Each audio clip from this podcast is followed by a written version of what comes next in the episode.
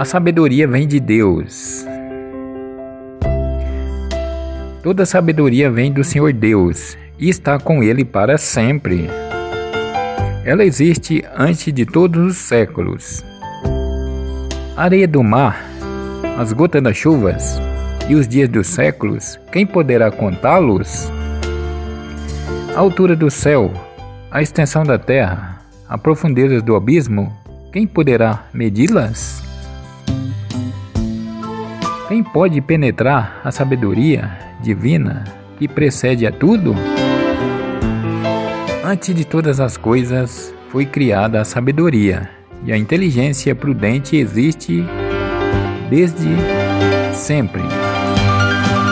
Fonte de sabedoria é a palavra de Deus nas alturas. Seu acesso são os mandamentos eternos. A quem foi revelada a raiz da sabedoria? Quem conhece suas sutilezas?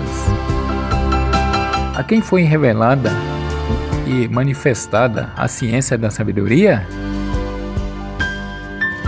Quem compreendeu sua grande experiência?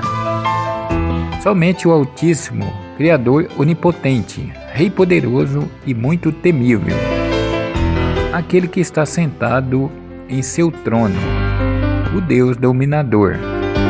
Foi ele que no Espírito Santo criou a sabedoria.